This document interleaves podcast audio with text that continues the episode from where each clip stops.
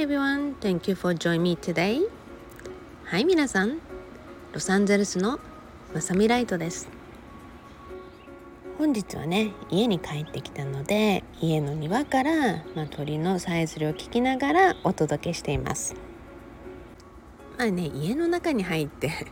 録音をすれば、まあ、音もね結構静かなんだけれどもやはり太陽を浴びながら、えそしてもう自然の山を見ながらそして鳥のさえずりっていうねこのコンビネーション、まあ、自然とのコラボをねそのまま皆さんにも送り届けたいなっていう私の勝手なわがままの気持ちそれをねお届けしながら庭で紅茶を飲みながら皆さんに収録をしています。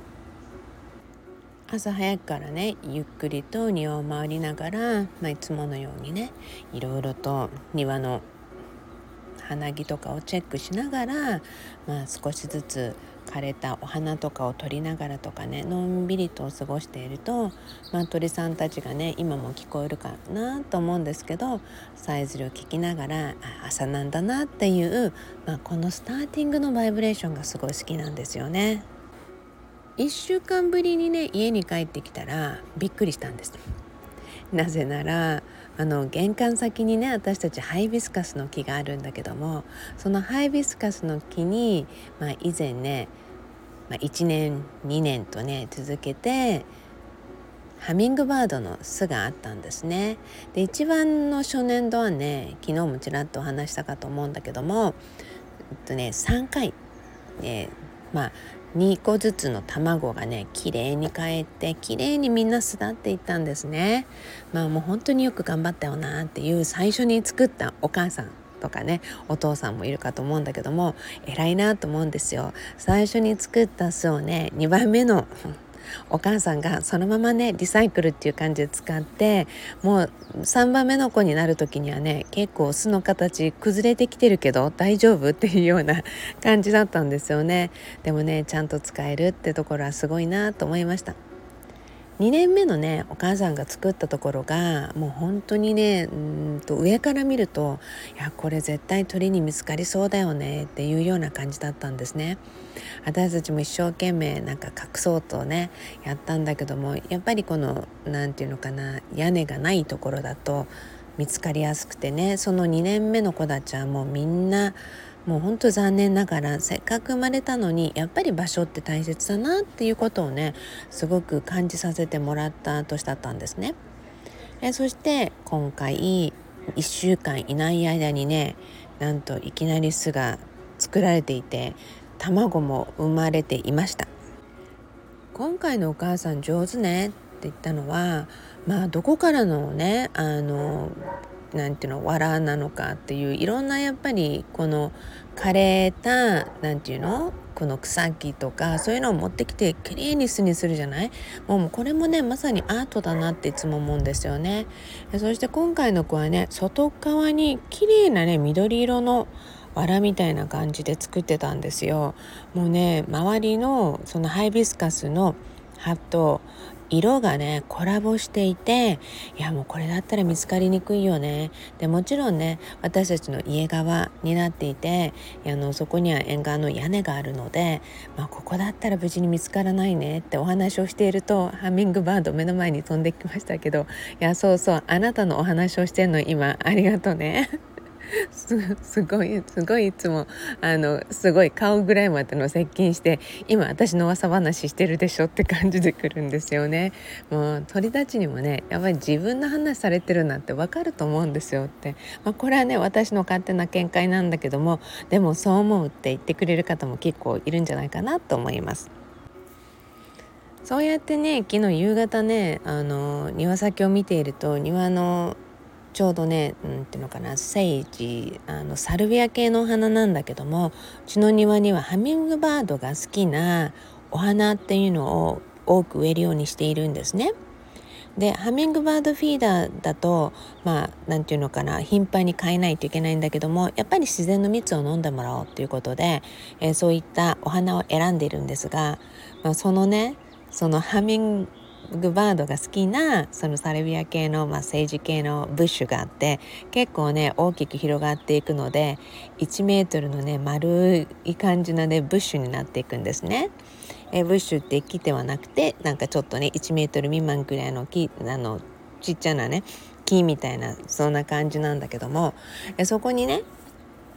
ハミングバードも鳥さんたちもみんな一緒になってもうね庭先でね20羽ぐらい20羽ぐらいっていうんですか？小鳥たちがねすごくみんなで飛ぶ練習をしていていやもうここあのどこの集会所っていうぐらいものすごいたくさんのねもう小鳥とハミングバードでもういっぱいだったんですよ。もうねその様子を見てね私感動してちょうどね息子の話を電話でね報告をしていた時だったのであ和ませてくれてるなって思えるようなねもう本当に可愛くてでそのそこからね2メートルぐらい横に薩摩みかんの木があるんだけどもみんなねそこに頑張って飛んででそこから戻ってっていうことでね小鳥ちゃんたちは一生懸命すごい飛んでいてねな可愛いなっていうふうに思いました。今回主人がねハミングバードの卵がこの生まれたこの時期っていうのはまああのちょっと季節外れらしいんですね。でも季節外れだけどももうこうやってね無事にこの時期にこのタイミングにね卵を産んできてくれて「いやありがとうね」っていうことでもう鳥さんにハミングバードに朝も声かけてたんだけども、まあ、結構ねちっちゃなハミングバードだったんでこれまで見たよりもあの若いお母さんなのかなっていうふうに見ながらまあ、あの私たちもね私いつも玄関先でセージとかパラサントを炊くのが好きなんだけどもハミングバードのねあの巣がある時はできるだけもうできるだけっていうか玄関先では炊かないようにして裏庭の方で炊いたりとかできるだけ巣から離れたところで炊くようにしています。まあね家に帰ってきてほのぼののお話をしていますがまあ、そのままね完成トークとして皆さんも、まあ、またまさみさん今日も自然のお話なのかなって思ってるかもしれませんがあのねこのところねすごくあの久しぶりに心霊体験をしていたんですね。まあその心霊体験に関しては今日お話はしませんがやっぱりね人間まあ人、まあ、魂とかエネルギーって改めて、まあ、本当にすごいなって思いました。もうねあのよく母がねこの小石とかねそういったのは絶対家に持って帰ってこないでっていうことを言ったんですね、まあ、来ないでっていうか持って帰っちゃいけないよっていうことを小さい時に教えられてたんですね。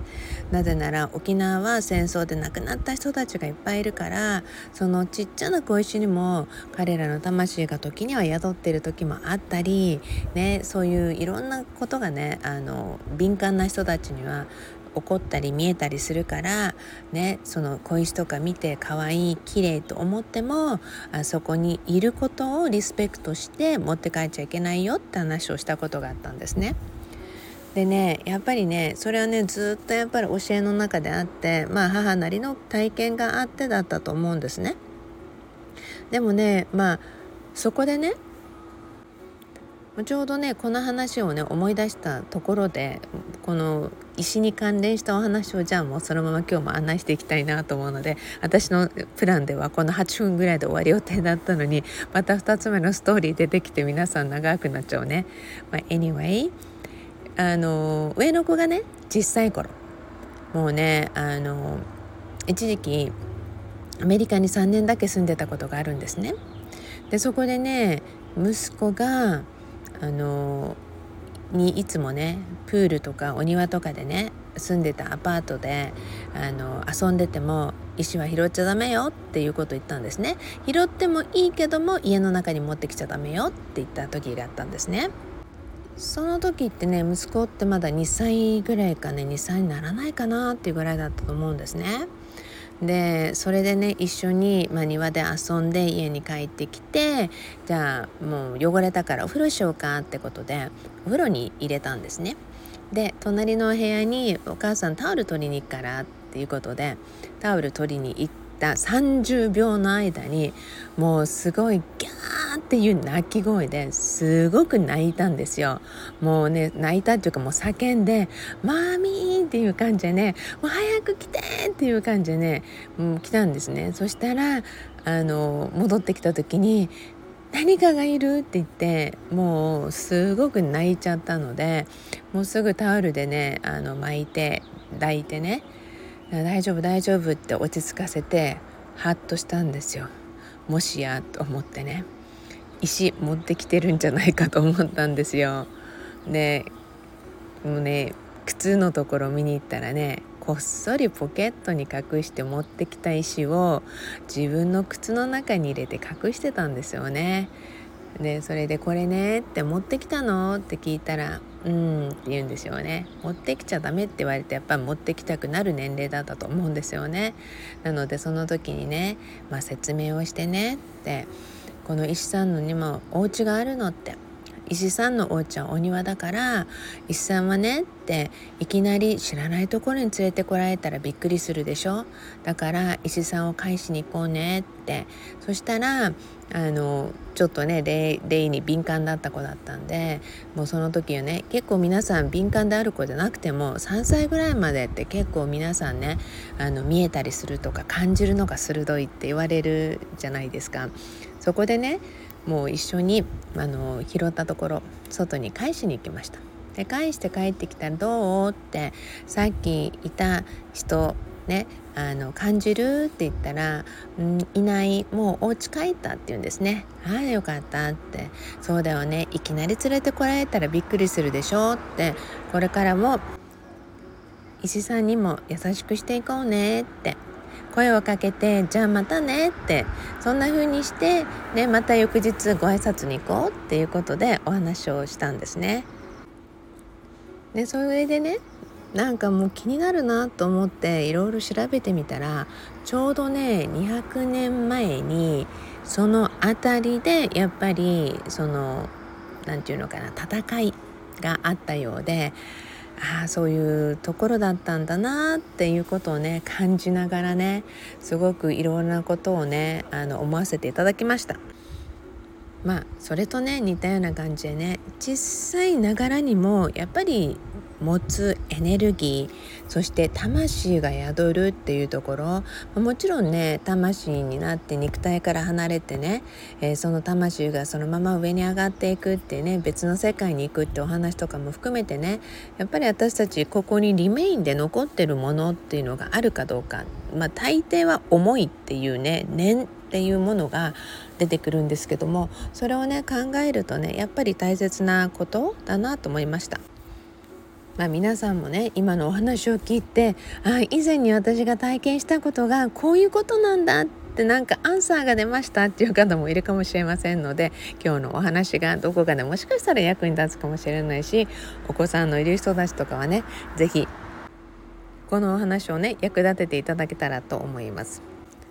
私のねラジオを皆さんよく聞いてくださりスタンド FM さんを通して録音をさせていただいているのでそのままの連携で Spotify や Podcast さんにね流れるようになっています。そこでねその Podcast さん Spotify で聞いてる皆さんあの先に一番早くいいねをしたのにわさびさん気づかないですよね。今日ごめんね。ほんと気づかないのってわかんないんだよね。もしかしたらそこでチェックできるなんていうのノウハウがあるかもしれないんですが今のところ私はスタンド FM で皆さんのいいねフィードバックとかそういうのぐらいしかわからないのでまずはいつも聞いてる皆さんありがとうございます。あの皆さんがねもういつもいち早くもう入ってきたらねすぐ聞いてくださってるってことは I know I feel inside my heart 私のね心でちゃんと感じているから大丈夫大丈夫。Just wanna tell you thank you very much. I love you guys.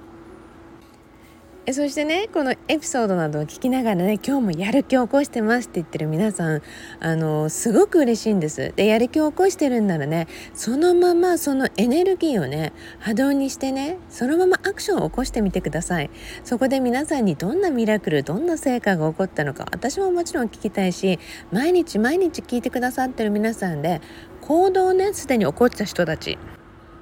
それぞれのね夢とか目標があって毎日いいスタートを切るために聞いてる方々もいると思うし習慣にしてる方もいると思うんですね。えでもね聞いたらもうね自分のテンションが上がったってその時にもちろんそのままねアクションに変えて皆さんの夢を変えるスピード、まあ、叶えるスピードをね是非もっともっとパワフルにしていってください。もうねあの聞いてくれてるんだったら私はね100倍もも200倍も何万倍も皆さんにねそれが返っていくようなもうあの実現っていうんですか？それをね是非実績に変えてもらいたいなと思うので是非活用していってくださいね。今日はね自然のほのぼの話からなんとまあ心霊現象の話までなってしまいましたが自分が最近そのね体験をしたことによって昔の話を思い出していましたがなんかそれをね文字にするとちょっとびっくりよね と思います。はい皆さん Facebook でもね概要欄にこのハチドリのお写真なども入れておきますのでまたあのお写真を見てなんかにっこりとしていってください。Thank you everybody. You all have a beautiful day. それではいつものように Promise me love your life. あなたの人生をもっと好きになることを約束してくださいね。今日も完成トークお聞きいただきありがとうございました。それではまた皆さんロサンゼルスのまさみライトでした。